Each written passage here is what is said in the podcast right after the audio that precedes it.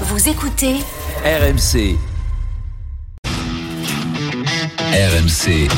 19h20h. Bartoli Time. Jean-Christophe Drouet. Marion Bartoli. Bonsoir à tous, très heureux de vous retrouver ce soir pour un nouveau best-of de la première saison de Bartoli Time, votre émission qui revient sur toute l'actualité chaude du week-end avec Marion Bartoli. Tous les dimanches soirs de 19h à 20h, ensemble durant une heure, nous allons revenir sur les plus grands entretiens réalisés cette saison. On débute avec Teddy Riner, c'était le 14 mai dernier, le soir de son 11e titre de champion du monde. Six ans après son dernier sacre mondial, le judoka français vient de s'imposer à Doha, la médaille d'or autour du cou. Teddy Riner s'est confié à notre envoyé spécial, Morgan Maury. Retour sur cette interview exceptionnelle du champion français. Il ne reste, c'est pas fini. Riner qui gère Tassoev dans son Simigashi Wazari. La 11e, le numéro 11. Teddy Riner, champion du monde pour la 11e fois. L'empereur est de retour. Il est là. Teddy Riner, le clan français exulte avec sa technique fétiche. Sumigaishi, le sourire lèvres. Alors celle-là, c'est peut-être la plus belle de sa carrière. Le tableau le plus compliqué.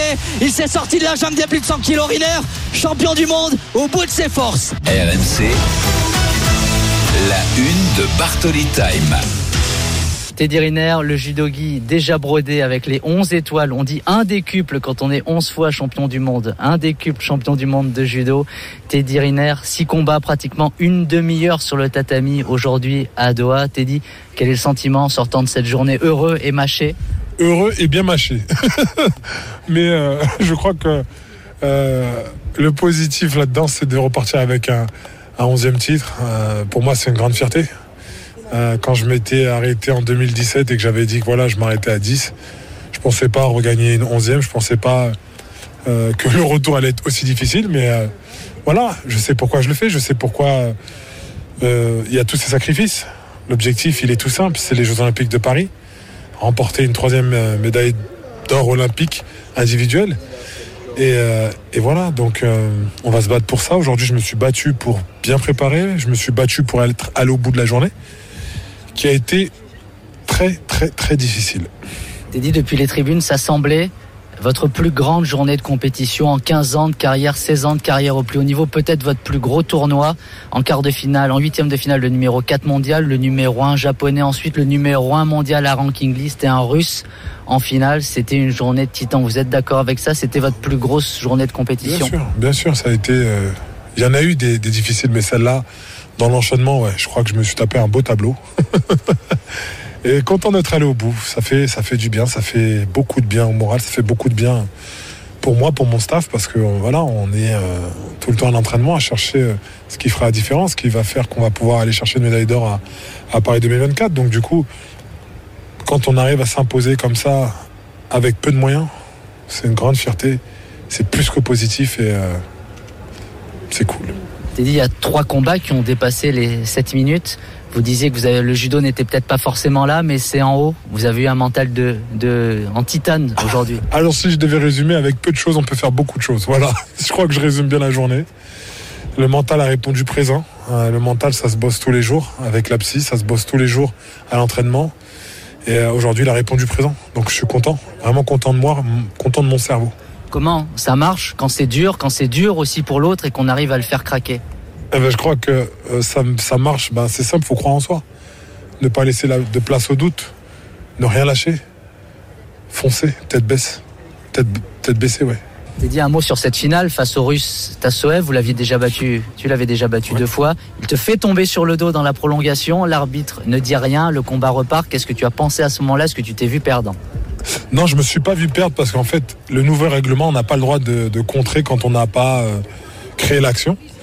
Et, euh, et d'ailleurs, je suis allé le voir à, après. Je vais entre temps, été demandé à l'arbitrage est-ce qu'il euh, y a une injustice? Ils m'ont dit non, non, c'est le nouveau règlement. Donc je suis allé le voir. Je lui ai dit clairement dans les yeux s'il y avait injustice, je t'aurais donné la médaille, mais c'est le nouveau règlement et je ne l'ai pas volé. Et il m'a dit oui, je sais. Donc la chose est claire. Par contre, c'est vrai que ça a été une belle finale. Euh... Voilà, on s'est arrachés tous les deux. Mais voilà, à la fin de ce combat, il y a un gagnant et un perdant. T'es dit à quoi vous avez pensé quand vous êtes monté sur le podium, avoir entendu cette Marseillaise? Ça fait des années qu'il n'y en a pas eu. fierté, fierté. Ça fait tellement longtemps que je n'étais pas monté sur les championnats du monde. Je savais qu'on m'attendait, je savais pourquoi je montais, je sais pourquoi je le fais, mais euh, tant qu'on n'a pas vécu la chose, on peut pas, on peut pas la décrire. Et c'est vrai qu'aujourd'hui, ça a été difficile, compliqué, mais voilà, c'est fait. Est-ce que c'est une réponse à ceux qui disent Ah, Teddy Riner, à 34 ans, ben, le meilleur est derrière lui Et ça fait plaisir de leur dire ben, Attendez, la retraite, c'est pas encore. Je les emmerde. voilà, je suis encore là. Je suis encore là et je suis content d'être là. C'est un, un levier pour toi, Teddy, de continuer, de continuer à repousser tes limites, ton âge, faire fonctionner Ouais. ton corps aussi qui est blessé. Ouais, et puis en plus, je prends beaucoup de plaisir sur les tapis. Tous les stages où je vais, je prends beaucoup, beaucoup de plaisir. Et tant que ce plaisir est là, voilà, je continue. Et quand je dis, bah, si le plaisir est là jusqu'à Los Angeles, bah, il sera là. Mais avant, c'est Paris. Teddy, c'est c'est un coup psychologique infligé aux autres. Un an de Paris, vous revenez après euh, des années avec peu de compétition. Vous avez 34 ans, vous êtes à 70% de votre niveau, c'est ce que vous dites. Et là, vous gagnez avec la manière. Les autres, ça doit leur faire mal là ce soir. Ouais, J'espère que ça leur fait mal. J'espère que ça leur fait mal pour que les prochains jours soient plus faciles pour moi. Donc, euh, si ça les a marqués, tant mieux. Comme ça, moi, je serai encore mieux sur Paris. Parce que je veux être mieux, je veux être encore meilleur. Et je veux gagner ces jeux. Teddy, on va éventer un secret, mais le dernier entraînement avant le départ pour Doha, dernier randori, vous vous faites mal à la cheville. Ouais. Et finalement, vous prenez le pari de venir à Doha. Racontez-nous ces jours et ces doutes. Ouais, c'était horrible, c'était horrible. Euh, je me blesse déjà un, trois semaines ou quatre semaines avant en Hongrie sur un doigt, le ligament saute. Donc pas de kumikata pendant un moment parce que bah, c'était gonflé. Et ensuite, quand j'ai l'autorisation pour revenir, euh, sur le dernier entraînement de la première semaine de reprise, euh, je me blesse au pied et impossible de, faire des combats. Donc du coup, je faisais que de la muscu et du sol. Donc ça a été compliqué, on a optimisé les soins, on a fait soins, soins, soins euh, pour, euh, pour, pouvoir monter sur ces cette compétition. Et voilà, au final, voilà, content, vraiment content d'être encore allé chercher avec la douleur une, belle victoire. Teddy, le judo n'était pas trop là aujourd'hui, manque de rythme. Ouais, vous pouvez nous expliquer euh, Oh. pourquoi, est-ce qui s'est passé, ce que vous avez ressenti? Manque de rythme, manque de, manque de tout sauf de mental. Donc du coup, euh, euh, ça a été cool, ça a été, euh, c'est bien d'avoir aussi des journées comme ça avant les Jeux Olympiques de, de Paris. Ça permet de répéter, ça permet de savoir que même sans avoir grand chose, on peut y arriver. Maintenant, ouais, c'est vrai que ça a été plus que compliqué pour moi. Ben, peu de judo euh, en 3-4 semaines. Du coup, ben, euh, manque de sensation forcément, puisque euh, quand on peut pas continuer à s'entraîner correctement, eh ben ça, ça laisse un petit peu place au doute parce que tout ce qu'on a bossé en amont où on se sentait super bien à, à quelques jours, ben, ça part en fumée. Mais voilà, on s'est accroché. Teddy, où est-ce qu'ils sont allés chercher les 30% restants pour être à 100% dans un an à, à Paris? Ben, ça, ça, on va le voir avec le staff. Je pense que il va falloir aller chercher dans le judo, dans la préparation physique et dans le mental. Un sportif de haut niveau, c'est surtout ça, c'est être bon partout. Teddy, comment va, va s'organiser l'année Là, c'est peut-être des vacances déjà, mais voilà, vous avez déjà pensé à la programmation, à ce que vous allez chercher de particulier sur l'année à venir Ils ont déjà bossé, le staff a déjà bossé un petit peu sur une programmation. Maintenant, euh, déjà là, je vais penser un petit peu à récupérer parce que ça a été une journée éprouvante, ça a été aussi une préparation éprouvante.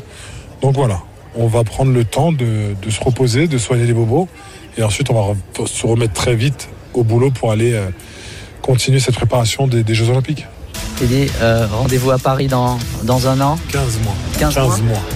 15 mois qui peuvent passer vite, à moi de bien m'occuper de, de peaufiner les dernières choses à, à régler. Merci Teddy Riner. Merci à toi. Allez, on se retrouve dans quelques instants pour la suite du best-of de Bartoli Time avec un entretien exclusif avec l'un des agents de Victor Wembanyama le week-end de son arrivée en fanfare à San Antonio. Restez bien avec nous. À tout de suite sur RMC. RMC. Jusqu'à 20h, Bartoli Time, Jean-Christophe Drouet. Marion Bartoli. Nous sommes de retour sur RMC pour revivre ensemble les meilleurs moments de la première saison de Bartoli Time avec Marion Bartoli. C'était il y a un peu plus d'un mois, le 25 juin dernier, après avoir été drafté en première position de la draft NBA, une première dans l'histoire du basket français. Victor Wembanyama était reçu en véritable héros à San Antonio.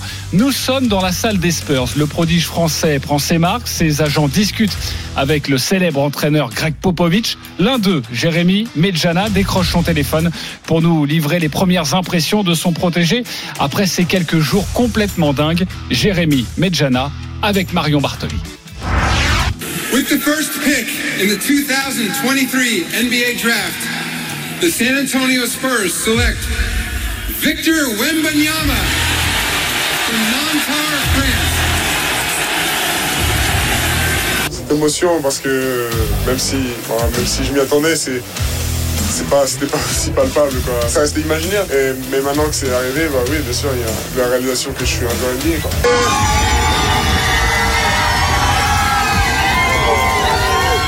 Ouf, au, moins aussi chaleureux que celui de, de New York. Mais, c'est, mais ça, ça, ça, ça, ça, ça fait chaud au cœur quoi. RMC, la une de Bartoli Time.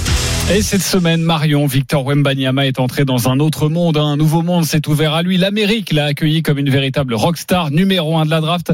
C'est une première, vous le savez, dans l'histoire pour un, un, joueur français, un Français qui déchaîne déjà les passions. Nous l'avons suivi à New York, puis à San Antonio, sa nouvelle franchise. Dans quelques instants, ces deux agents seront avec nous en direct de San Antonio. Les cinq derniers jours, les jours les plus fous jusqu'ici dans la vie de Victor Wembanyama, c'est raconté par notre envoyé spécial Arnaud Valadon. Lundi, Wembanyama s'envole pour New York. Le lendemain, mardi, c'est le début d'une aventure incroyable. Wemby est invité par l'iconique franchise de baseball des Yankees à effectuer le premier lancer symbolique du match. Il se rend alors au stade en métro. Imaginez le duo de ses 2m23 et pourtant, le Français a trouvé ça confortable. Expérience agréable, le métro. Mais c'est pas comme le métro parisien. Hein. Franchement, c'est plus confortable. Dans le métro parisien, je peux pas me tenir debout. Place au lancer que le Français va plutôt rater. Mais ce n'est pas là l'essentiel. Le public américain devient fan de Wembanyama. Comme les journalistes, il y a évidemment les qualités uniques du basketteur, son adresse, sa mobilité. C'est plus que rare, comme le rappelle le grand reporter d'ESPN, Mark J. Spears. C'est le futur. On n'a jamais vu ça et pourtant on a tout vu. En termes de basket aussi, on a tout vu. Mais là, c'est une licorne. Les fans espèrent voir ce nouveau joueur magnifique et iconique. Jeudi, 20h15 à New York, Barclays Center, Adam Silver, le patron de la NBA, se présente au pupitre. With the first pick in the 2023 NBA draft, the San Antonio Spurs select Victor Wembanyama France. Wembanyama est sélectionné en première position par les San Antonio Spurs. C'est le premier Français à l'être et le deuxième Européen de l'histoire. Dans le même temps, à San Antonio, cela exulte. Wemby est officiellement un joueur des Spurs. Il monte sur scène, arborant la casquette noire de la franchise. Il serre la main du commissionneur Adam Silver.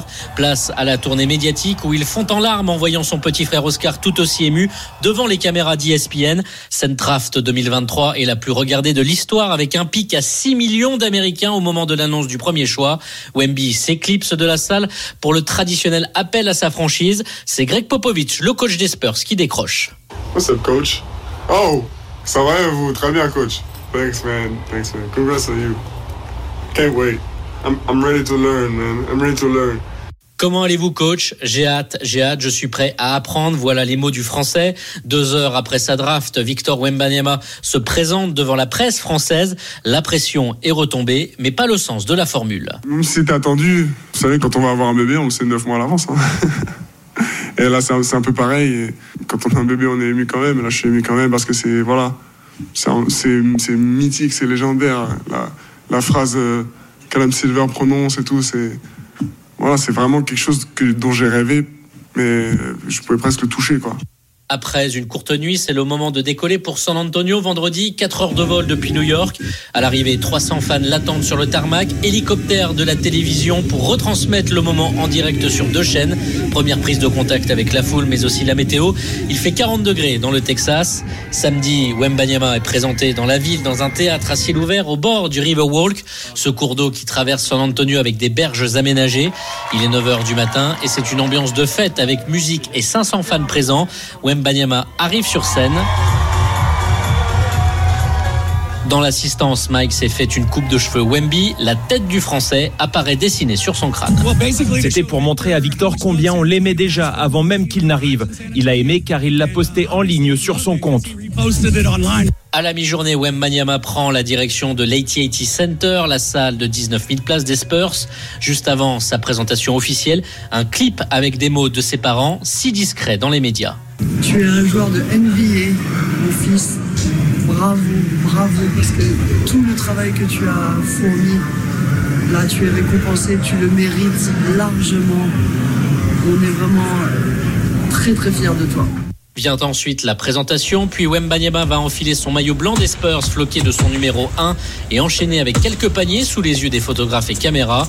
Puis au cours de la conférence de presse, le numéro 1 de la draft raconte le dîner qu'il a passé vendredi en compagnie des légendaires Spurs, Tim Duncan, David Robinson et Manu Ginobili. C'était vraiment, comme je disais, une, des soirées les plus enrichissantes pour moi de, ma vie, un des meilleurs dîners de ma vie. J'ai j'ai appris, j'ai appris énormément de choses en seulement euh, deux heures, même pas. Franchement, c'était c'est super rassurant de voir que, ces gars-là hab- habitent toujours dans la ville de San Antonio. Ils sont, ils sont toujours autour du club, ils s'occupent, euh, voilà, encore des joueurs, ils entretiennent une relation avec, euh, la franchise. Il y a des, des légendes, de, pas seulement du club, mais de l'histoire de la NBA, qui sont là pour m'aider et qui me laisseront pas faire les erreurs de foi. Pendant ce temps-là, les maillots Wembanyama se vendent comme des petits pains, 150 euros pièce. Certaines tailles sont même en rupture de stock. Dans la ville, plusieurs fresques sont à l'effigie du français. Il existe un burger Wemby avec du foie gras, mais il y a surtout la chanson aux accents mexicains interprétée par les mariachis des Spurs.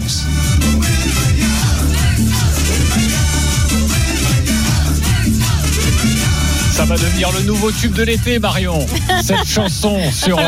Wembanyama. Oui, bon, les, les paroles sont pas très compliquées à paroles, apprendre. hein. ça, Tu vois, je parle ça. pas Ah, il américain. faut le sens du rythme quand même. Euh, oui, c'est vrai. faut être synchronisé. Oh, on aime bien. Marion, euh, tu as entendu ce reportage de notre envoyé spécial Arnaud Valadon. C'est fou quand même ce qui se passe autour de lui. C'est fou, mais pour connaître effectivement les médias américains, ça ne m'étonne pas du tout parce que l'engouement, en fait, il l'a créé Victor déjà à l'automne dernier lorsqu'il a réalisé ses deux matchs à Las Vegas avec euh, LeBron James qu'il a complètement encensé et je crois qu'il a totalement lancé sur la scène internationale. Il y a eu des chiffres absolument hallucinants qui sont sortis après ça. Sur les réseaux sociaux, il y a plus de 350 millions d'interactions sur les contenus postés par la Ligue NBA sur, euh, sur les gens aux États-Unis qui discutent de Victor Wembanyama sans même qu'il ait joué un match qui le rend quand même le huitième joueur le plus populaire de la NBA, alors qu'encore une fois, il n'a pas encore joué un match sur les parquets de la NBA. Donc ça, ça montre le phénomène. Je crois qu'il le mérite totalement. Pour moi, il a absolument tout, mais vraiment tout, ce garçon pour réussir. Quand on parle de toi autant et que tu es autant attendu, c'est que forcément tu es là pour révolutionner la NBA et je pense qu'il est techniquement au-dessus, il a toutes les qualités pour le faire. Moi, ce qui m'impressionne énormément, c'est qu'il est resté, j'ai l'impression, le même, c'est-à-dire euh, cet enfant qui a rêvé de ce moment où Adam Silver allait prononcer cette phrase mythique, cette phrase quasiment canonique en l'introduisant comme le premier joueur de la draft. Il en a certainement rêvé chaque nuit depuis qu'il est tout petit. Il a vécu ce moment, d'où cette émotion partagée avec ses parents, avec sa famille, ce qui forcément me touche énormément.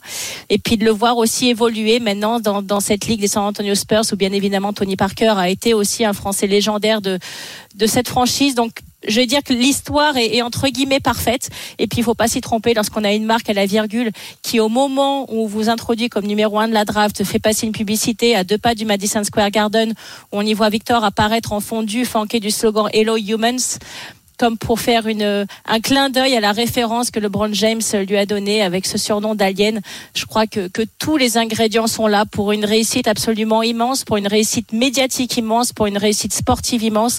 Et bien évidemment, on est extrêmement fiers que ce soit un Français qui soit capable d'être dans des, dans des sphères pareilles. Marion, tu as été une championne. On, on, on l'entend parler, euh, Victor Wembanyama. Il a une maturité absolument incroyable pour un jeune de 19 ans. Toi, à 19 ans, Ça comment on fait beaucoup. Comment on fait pour pour gérer cette pression? Je crois que c'est l'éducation que que les parents vous donnent et justement j'ai lu beaucoup d'articles sur euh, sur ce que les parents de Victor ont lui ont enseigné depuis tout petit avec ses valeurs effectivement de travail. On l'a entendu dans le son d'Arnaud justement sa maman qui s'exprime. Elle l'a dit, il a énormément travaillé pour ça, donc il sait très bien que bien sûr forcément au départ il était doté de qualités naturelles euh, extrêmement rares, mais qu'il a dû énormément travailler pour les faire fructifier. Et je crois que lorsqu'on a ce genre de de méthode pour arriver jusqu'au plus haut niveau, on garde finalement les pieds sur terre parce qu'on sait d'où on vient. Et, et finalement, ses parents aussi d'être avec lui comme ça à ses côtés, je trouve ça extrêmement bien parce que ça lui permet de se raccrocher à quelque chose qu'il connaît, à quelque chose, à des personnes en qui il a confiance, des personnes qui l'ont aidé à grandir. Et moi, ce qui m'impressionne, et tu l'as dit, c'est sa très grande maturité, mais surtout le fait qu'il garde les pieds sur terre malgré quand même un engouement médiatique absolument hallucinant. Il fallait voir les scènes quand même à partir du Times Square Garden où on le voit, pardon, du Times Square où on le voit déjà avec ses photos derrière, puis le Madison Square Garden, d'arriver à gérer tout ça à 19 ans lorsqu'on est quand même français. Les Américains sont un tout petit peu plus habitués. Lui, c'est quand même complètement révolutionnaire et je le trouve à la fois avec beaucoup de recul, mais aussi beaucoup d'humilité. Il accueille tout ça comme, comme étant vraiment euh, euh, pas un cadeau, mais en tout cas le fruit d'un immense travail. Et puis bien évidemment maintenant ce qu'il attend sur les parquets, parce que Oui. euh, il l'a dit justement, il est prêt à travailler, il est prêt à apprendre. Il y aura certainement une un jeu différent aussi à NBA, un jeu plus physique. Est-ce qu'il va devoir euh, prendre du muscle ou pas? Est-ce qu'ils vont vouloir le changer physiquement? On sait que les Américains sont quand même des très gros adeptes de la salle de, de physique. Et est-ce qu'ils vont le changer ou est-ce que finalement Victor va rester Victor avec son physique extrêmement longiligne mais ses qualités techniques exceptionnelles? Ça va être un- très intéressant de suivre cette évolution, mais pour moi, c'est c'est un génie, il est exceptionnel et, et vraiment, je crois qu'il a tout. Il a et, tout. et toujours le, le sourire sur ce visage. Alors on vous dit tout sur RMC dans Bartoli Time. Euh, nous avons contacté Bouna Ndiaye et, et Jérémy Medjana, ces, ces deux ces deux agents. Sachez que ces deux agents sont actuellement dans la salle des Spurs. D'ailleurs, Bouna Ndiaye est en train de, de parler avec Greg Popovich. Jérémy Medjana, lui, s'est libéré pour nous. Jérémy est avec nous. Bonsoir, Jérémy. Oui, bonsoir. C'est un honneur. Oui, ça va très bien. Merci beaucoup. Merci de prendre le temps, Jérémy, parce que je pense que ça a dû être une semaine médiatique comme jamais vous avez vécu. Est-ce que vous pouvez justement nous la raconter, cette semaine médiatique? Parce que nous, en suivant l'extérieur, on avait l'impression que c'était la folie, la folie furieuse. Est-ce que c'était comme ça aussi de l'intérieur?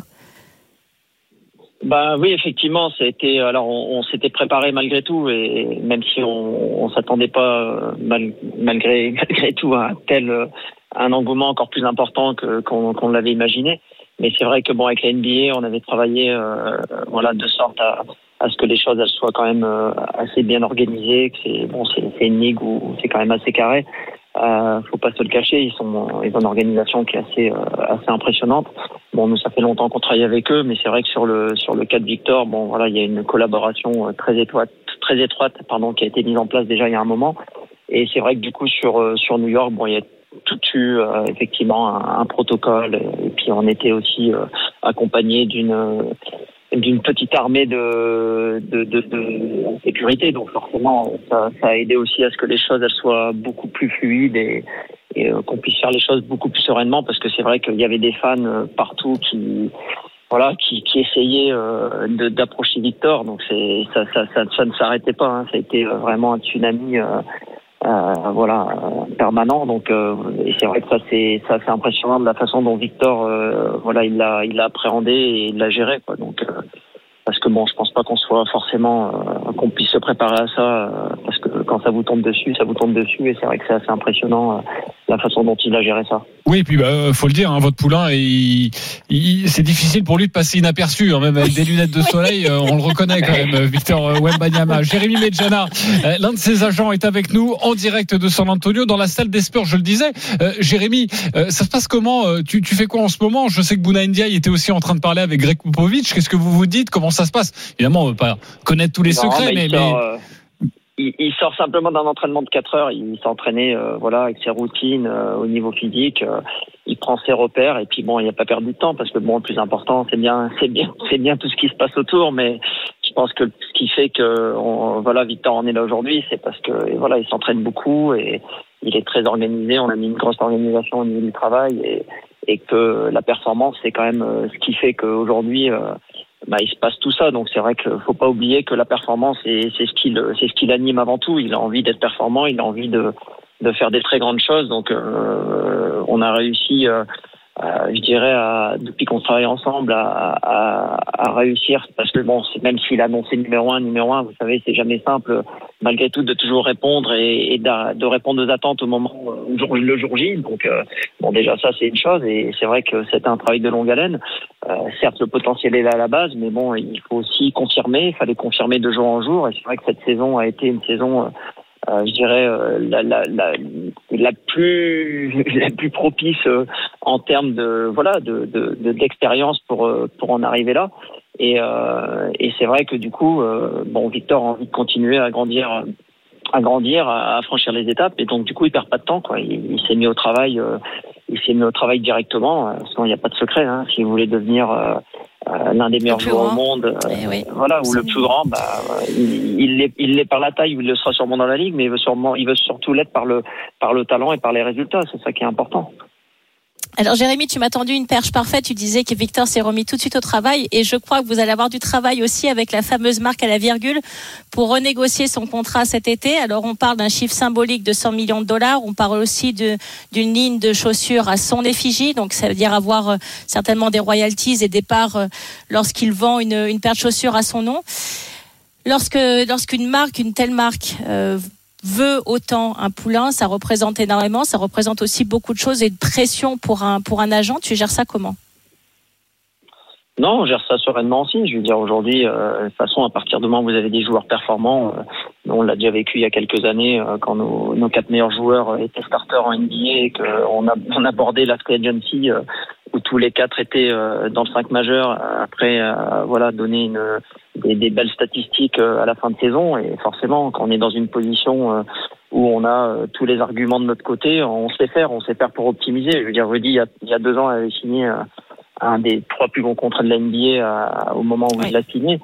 Bon, voilà, on a montré aussi, comme les joueurs, que nous, agents français, euh, voilà, on était aussi capable de, de négocier les meilleurs contrats de la planète. Je veux dire, on n'a pas de, on n'a pas de, de, de, de complexe, en tout cas, euh, par rapport à, par rapport à ça. Donc, effectivement, on s'y prépare, on, on travaille énormément parce que bon, c'est comme les joueurs. Je veux dire, quand vous voulez avoir des joueurs comme ça, bah, c'est, c'est aussi, euh, voilà, notre quotidien de travailler euh, bah, plus que les autres. Voilà, c'est aussi la réalité, c'est qu'on travaille énormément. euh, on dort des 3, 4, 5 heures maximum par nuit. Donc, euh, quand vous travaillez euh, aussi et que vous avez autant d'exigences, bah, il y a aussi les résultats de notre côté qui suivent. Et c'est ça qui est important, c'est que c'est un travail d'équipe. Mais bon, il faut que les équipes, elles travaillent tous dans le même sens et, travaillent autant, quoi. La fierté Jérémy, ça française à serait- tous les niveaux. Ouais. ouais. Oui, Mais ça serait le plus gros contrat de l'histoire hein, pour un rookie si jamais tu arrivais à atteindre cette somme, même devant LeBron James.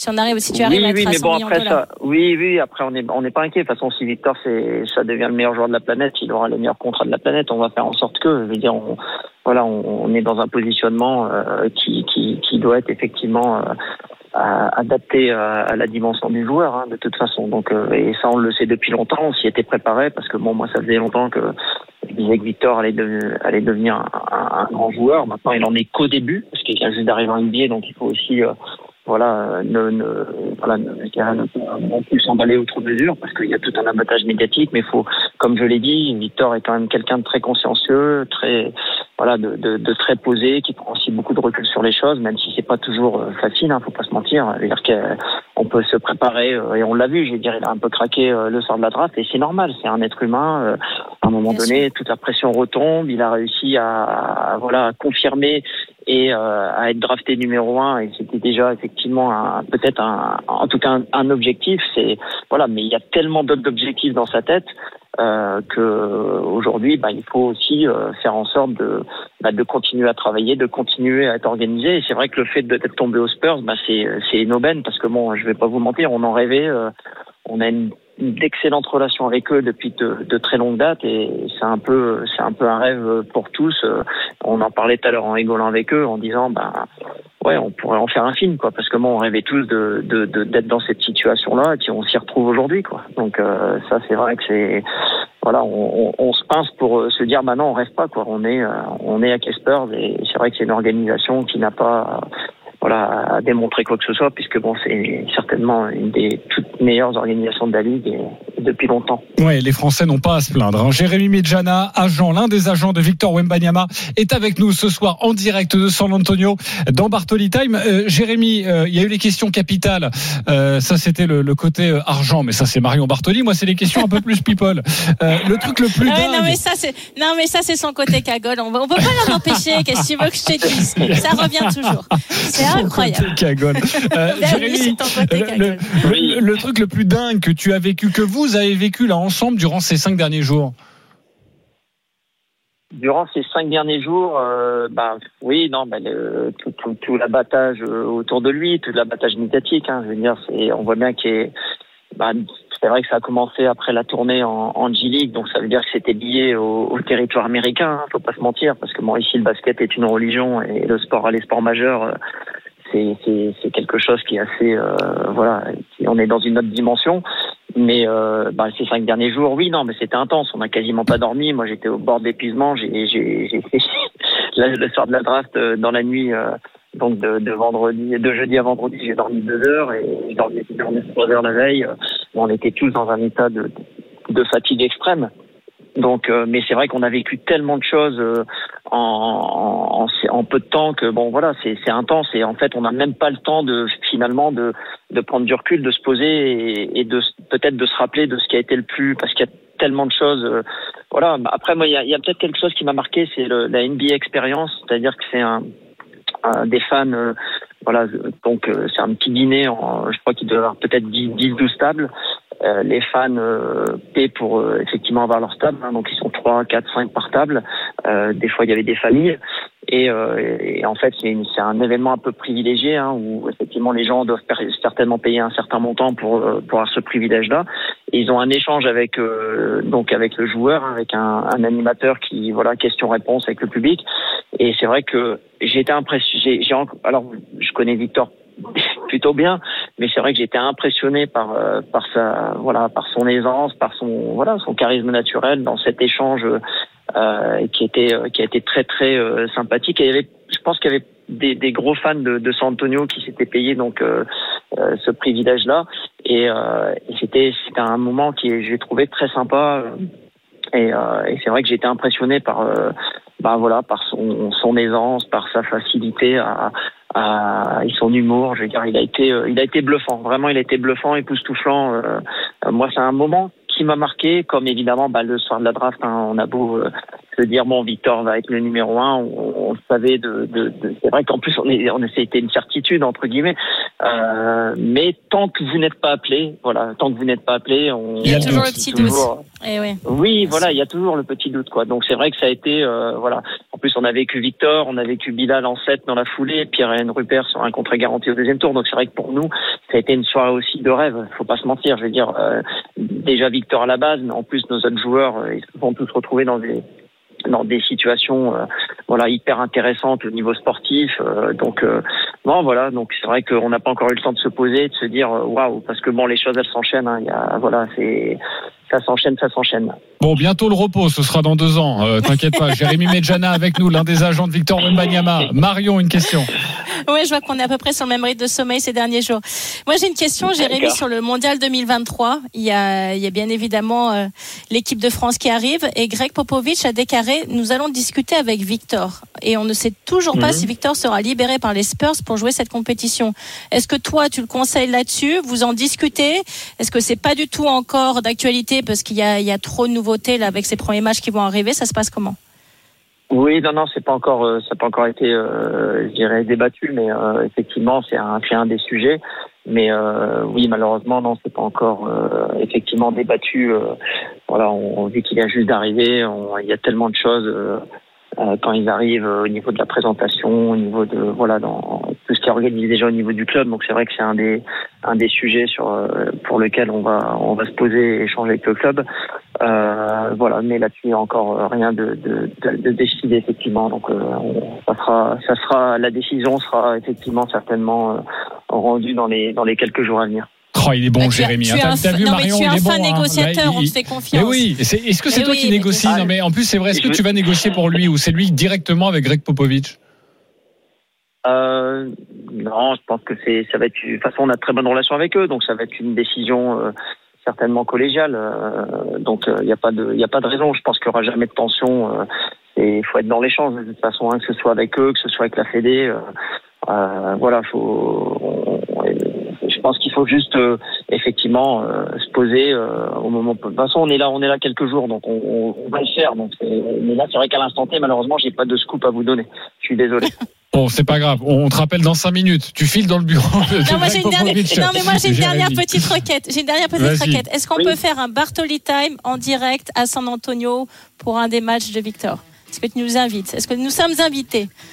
Dis-le ou pas, alors, Jérémy? ça, faut, alors ça, faut en discuter avec euh, mon directeur euh, de com, parce que c'est pas moi qui, qui prend ces décisions-là, parce qu'on a une organisation aussi où voilà chacun s'occupe de. Tu appuies de la demande assez spécifiques. Tu appuies la demande Mais, mais oui, oui, faut, faut contacter Issa. Je pense que de toute façon, vous avez le contact d'Issa euh, qui gère cette partie-là et n'hésitez pas en tout cas effectivement à, on, on peut y travailler bien sûr avec plaisir. D'un- D'un mot avant de te libérer, je sais que tu es très pris par le temps et aussi très fatigué.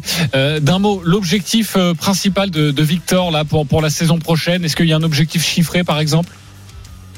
Chiffré non je pense qu'il faut euh, voilà il, faut- il va, va devoir répondre aux attentes parce que forcément il est drafté numéro un donc ça veut dire que numéro un bah dans la logique euh, rookie of the year je pense qu'il a des objectifs euh, effectivement euh, déjà assez clairs euh, donc mais bon voilà je pense que vous êtes drafté numéro un forcément euh, avec toutes les attentes tout l'abattage qu'il y a eu autour de Victor euh, je pense que voilà, exactement. faut performer, oui, bien sûr. faut répondre aux attentes. C'est ça qui va être important. C'est pour ça que, bon, c'est pour ça qu'il s'est mis tout de suite au travail parce que, parce que la réalité, c'est que c'est un gamin.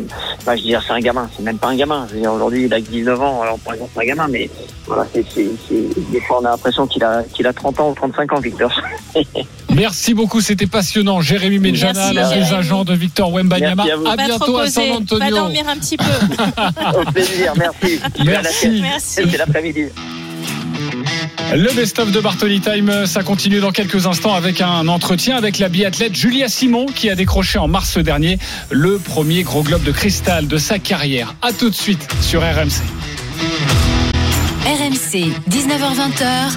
Bartoli Time.